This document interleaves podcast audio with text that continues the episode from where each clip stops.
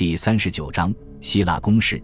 过去的一个半世纪里，有许多支德意志军队南下意大利，并在意大利半岛恢复了帝国的统治。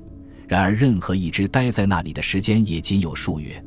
率军的皇帝很快便发现，纵然这块使人萎靡不振、疾病肆虐的土地在理论上是属于他们的，他们自己却从来都不属于这里。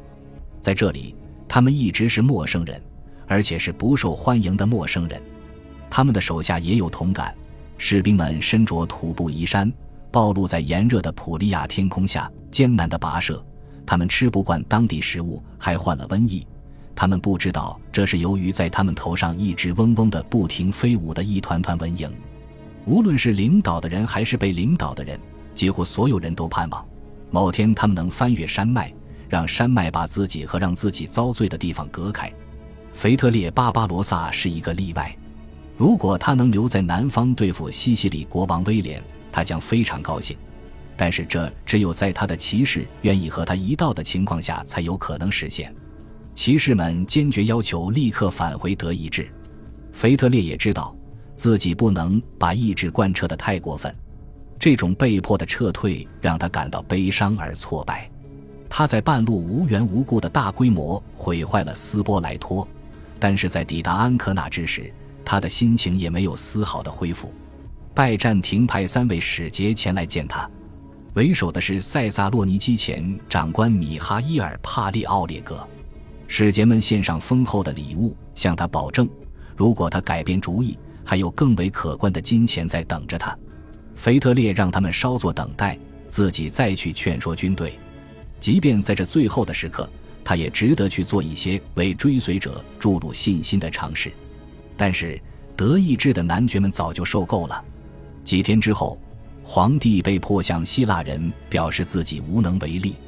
米哈伊尔一行并未因为这消息而过分悲伤。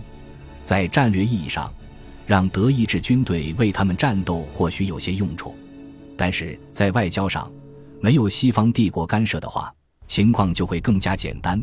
更何况，他们现在不缺乏更容易控制的盟友。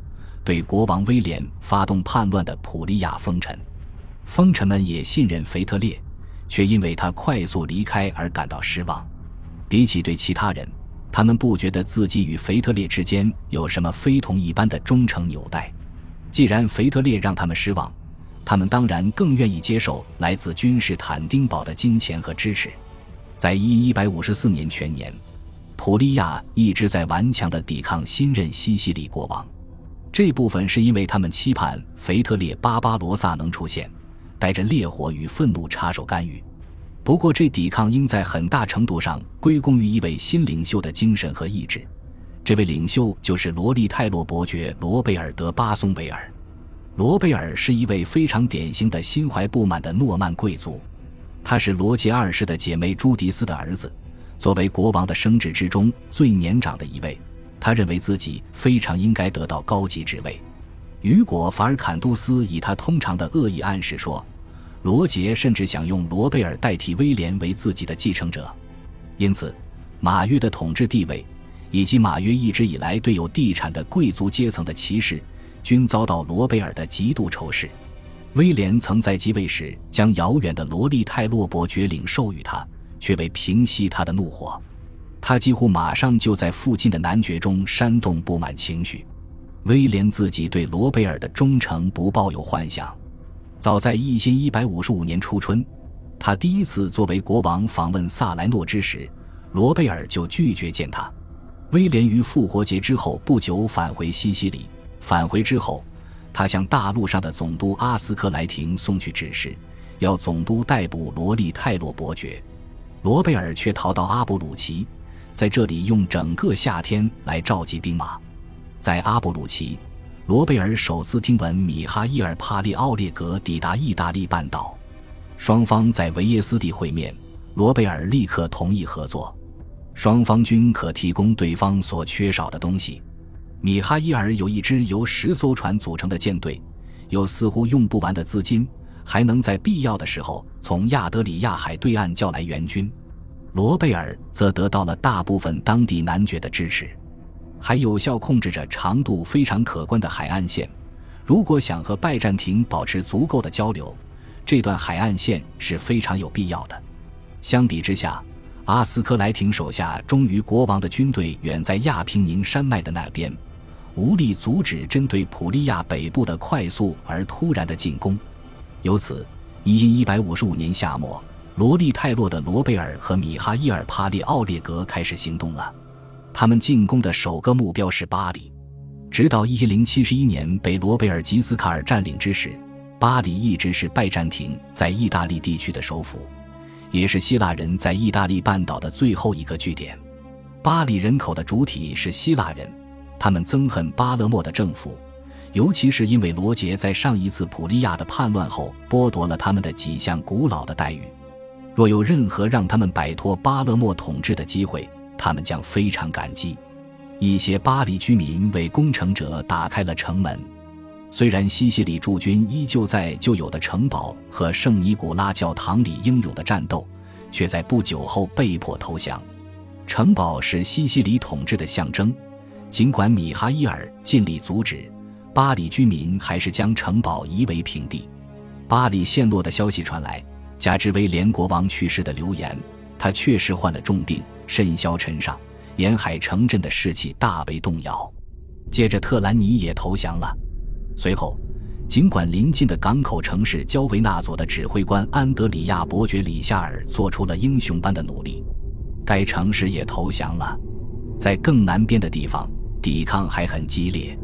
提尔的威廉记载，当耶路撒冷宗主教拜访教皇，在半路于当年秋季抵达奥特朗托时，他发现整个地区都陷入了混乱。在这种混乱状态下，他被迫再次上船，走一段海路，在安科纳上岸。但是希腊人和叛军一起继续攻城略地，直至下起冬雨。这时，似乎整个普利亚都处在崩溃的边缘。九月初，阿斯克莱廷终于率领一支由两千名骑士和数量未知但是较为可观的步兵组成的军队出现在战场上。他们抵达后。安德里亚的里夏尔等依旧效忠于威廉的人加入了他们，但是对他们而言，对手很强大。他们还未抵达海岸，就被包围在巴列塔。里夏尔伯爵竭尽所能地聚集兵力，用一队骑士打破了包围圈，朝属于自己的安德里亚疾驰。罗利泰洛的罗贝尔和米哈伊尔帕利奥列格的下属约翰杜卡斯在后面紧追。他快要抵达安德里亚之时。被敌人追上了，李夏尔知道他的城镇根本没有做好准备，为了避免围城战，他便转身应战。他一度快要取得胜利，希腊军队的防线被攻破，他们与盟友一起混乱的后撤。然而，他们以该地区所特有的石头长墙为掩护，设法改变策略，再次控制了局面。李夏尔伯爵本人被一块飞石击中坠马。被一位特兰尼的教士结束了性命。我们得知他的身体被剖开，内脏都流了出来。看见主人死在地上，安德里亚居民向杜卡斯投降了。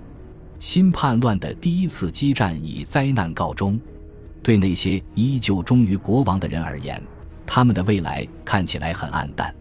教皇阿德里安开始在蒂沃利，后来到图斯库鲁姆。他满意的看着事态发展。虽然他讨厌希腊人，但是对西西里人的讨厌要重得多。他那位主要敌手威廉之前逃过了巴巴罗萨的复仇，现在终于受到了应有的惩罚。教皇很高兴。仅仅在三个月之前，教皇与腓特烈一起骑马从苏特里往罗马行进之时，曾表示要放弃所有单独与拜占庭进行的外交谈判。但是时过境迁。既然皇帝拒不履行职责，那么阿德里安觉得自己也可以采取自认为合适的行动了。因此，当米哈伊尔送来书信，提到为教皇提供对付西西里国王的军事援助以及五千磅黄金，以换取教皇授予他感兴趣的三座沿海的普利亚城镇之事时，教皇回信说，他有可支配的军队，已准备好立刻出发联合作战。一一五五年九月二十九日。教皇开始向南进军，在东西方教会大分裂的一个世纪以后，拜占庭皇帝居然能成为罗马教皇的资助者和保护者。而教皇也摆出了善意的姿态。这件事或许挺让人吃惊。其实，早在一千一百四十一年，约翰科穆宁就已经在实行这个政策了。曼努埃尔只是在继续执行这一政策，并在环境有利的情况下施加了更大的压力。阿德里安必定已经知道，南意大利的局势为他提供了一个失不再来的机会。流亡在外的普利亚封臣也为教皇提供了鼓励，这些人借有机会获得原来的封地，高兴地承认教皇为他们的合法领主，以换取教皇的支持。十月九日，卡普阿亲王罗贝尔、卢佩卡尼纳伯爵安德鲁以及其他的诺曼男爵在圣杰尔马诺被再次授予了世袭的封地。到年底。坎帕尼亚全境以及普利亚北部的大部分土地都掌握在拜占庭或者教皇的手中。感谢您的收听，喜欢别忘了订阅加关注，主页有更多精彩内容。